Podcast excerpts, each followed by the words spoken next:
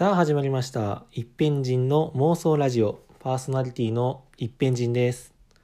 えっとまずはじめに軽く自己紹介しますと普段は関西の大学でクラブ活動に打ち込んでいる学生です。今回がラジオ初挑戦ですので温かい目で見ていただけるというよりも温かい耳で聞いていただけると幸いです。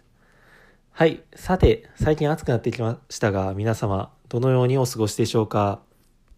私はと言いますと、家にいる時間が長くなったせいで、いろいろと自分の生活の中で新たな発見をする機会が増えてきましたね。あの、例えばなんですけど、シャンプー、皆さんはどのようにシャンプーをお使いでしょうか。えっと、私はですね、これまでシャンプー出すときに、あの、両手で、まあ、片方の手でシャンプーを押さえて、片方の手で上のボタンを押すって感じで、両手で出していたんですけれども、今回、初めて片手で押すことに成功しました。いや、これまで19年間、私、今19なん、19年間生きてきて、初めてのことですね。いやー、なんか、初めてその片手でシャンプーをした日は、もうすごい高揚しました、正直。なんか、まあ、いろいろと初めてのことに挑戦してみるっていうのも、まあ、今の時代、いいことなんじゃないかなっていうふうに思います。はい。ということで、コーナーの方に入っていきたいと思います。はい、改めまして一辺人です。それではコーナーの方に入っていきたいと思います。はじめのコーナーは、一辺人の妄想お便り。えこのコーナーではですね、リスナーの皆様から届くお便りの内容をこちらの方で捏造し、それをさも本当のお便りであるかのように読み上げた上で返答していくコーナーでございます。あ、早速お便りが来ておりますので読んでいきたいと思います。えっと、ラジオネーム、ながらがらけいさんからお便りいただきました。ありがとうございます。一辺人さん、こんにちは。こんにちは。今回は一辺人の妄想ラジオの第1回ということですが、いきなりお悩み相談を送らせていただきます。はい、ありがとうございます。私は今、高校生でアニメが好きないわゆるオタクです。しかし、学校ではアニメの話が出ても、オタクであることが周囲の人に知られると、からかわれてしまうと思い、つい隠してしまいます。本当は自分の趣味の合うアニメ好きの人ともっと話したいのですが、うまくできません。どうしたら自然な感じで話せるようになるでしょうか一辺人さんの考えをお聞かせいただけると幸いです。最後になりましたが、一辺人の妄想ラジオ楽しみにしておりました。お体に気をつけながらラジオ頑張ってください。借りながら応援しております。はい、お便りありがとうございます。いや、これはね、いや、非常にわかりますね、私も。まあ、こういう経験あったので、本当に理解できます。あのー、ですね私はその中学生ぐらいの頃まではそこまでオタクではなかったんですけど、まあ、クラスの、まあ、隅っこの方でまあ楽しそうに話している、まあ、しっかりなんか熱意を持って話しているオタクの人々を見てすごいいいなと思っていたんですよね。まあ、それでちょっとオタクっていうのに憧れててで高校に入った時にちょっと自分が熱中できるものを見つけましてそれで晴れてオタクになれたんですけど、まあ、そこからが大変でしたよね。オタクっていうなったっていうのを、まあ、周りにアピールするのかしないのかっていうので、非常に悩んだ時期は正直僕にもありました。まあオタクって言ってもまあいろいろあるじゃないですか。その例えばそのサッカー観戦が好きなオタクだったりとか、まあアニメが好きなオタクももちろんいますし、例えばアイドルが好きなオタクの人も、まあ、たくさんいると思うんですよね。まあ、その中で、まあ、僕がなったのがそのアニメとか、まあ、そういうのが好きな、まあ、オタクになったんですけど、まあ、僕が思うのは、まあ、オタクはオタクでもやっぱりその中にカーストみたいなものがすごいあるっていうふうに思うんですよね。まあ、例えば、まあ、趣味は何って聞かれた時にいや、サッカーするのが好きですって答えるのと、アニメが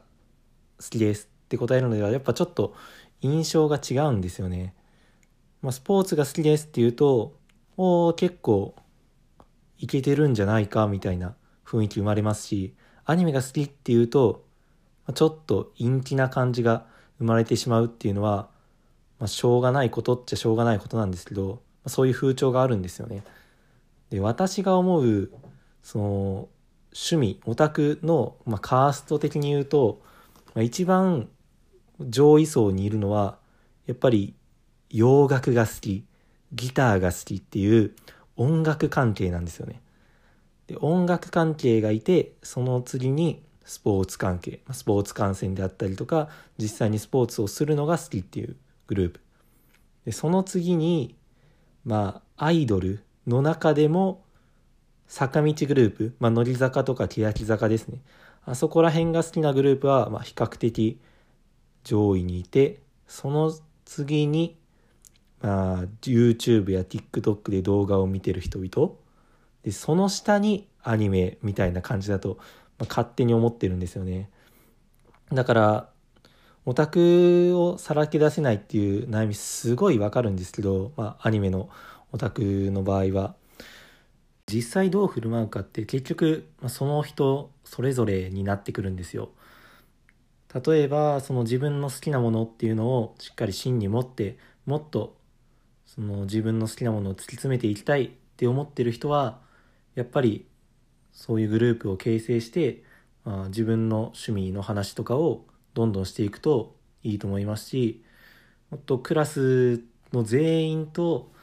話していきたいというかクラスの中心に行きたい みたいなふうに思うのであればまあ隠していた方が無難なのかなというふうには個人的には思いますね。まあ、私の例を出しますと、まあ、高校の頃は、まあ、結構隠していましたね。まあ、聞かれたらオタクであることをもちろん言いますしでも聞かれなかったら絶対に言わないみたいなそういう感じのスタンスで僕は言っていましたね。まあ、高校生の頃は何て言うかそういう自分の好きなものをさらけ出すっていうのにちょっと抵抗があったっていうか、まあ、そういう感じなんですけど最近思うのがもっともっと話していればよかったなっていうふうに思いますね。やっぱり自分の趣味があってそれが好きだってしっかり言える人っていうのは本当に自信があってその芯のある人だと思うのでもっとそういうふうに自分が慣れていたらなっていうことはありますね。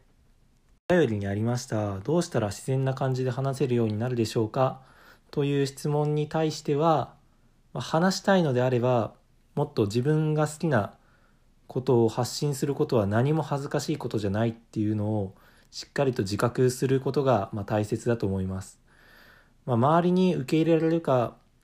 どうかっていうのは、まあ、その周りの環境次第ですし何とも私から言うことはできませんがでも言うことは別に悪いことじゃないですし好きなことを好きっていうのは必要なことだと思うのでそういう風に振る舞っていけばいいんじゃないでしょうか。でもこれって結構難しいことでやっぱり。私もつい先日失敗しちゃったんですけどあの女性の方と、まあ、結構親しい女性の方と LINE でやり取りをしていた際に「君ってオタクなの?」みたいな質問が飛んできたんですね。まあ、それを聞いた時にちょっと高校の頃を思い出しながらいやここでオタクと言ってしまっては関係が悪くなるのではないかとか思ったんですけどでもいやでも好きなものを好きっていうのは大切なことだとも思って、まあ、結局その質問に対して何て返したかっていうとオタクじゃないとも言い切れないかっこペコパフっていうふうに返しましたね。まあ、お茶を濁すことで、まあ、どっちとも取られるような 対応をすることで、まあ、逃げてしまったんですけど、まあ、こういう人にはなってほしくないところですね。といったところで、このコーナーを締めたいと思います。まあ、これは捏造のお便りでしたけれども、リアルお便りももちろんお待ちしておりますので、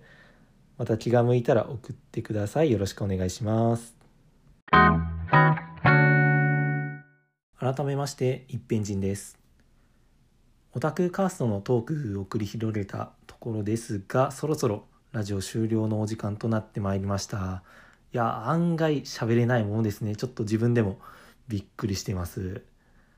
このラジオはですね私の気の向くままに不定期で更新していこうと思っておりますのでまた機会があれば聞いていただけると幸いです。それではまた会いましょう。さようなら。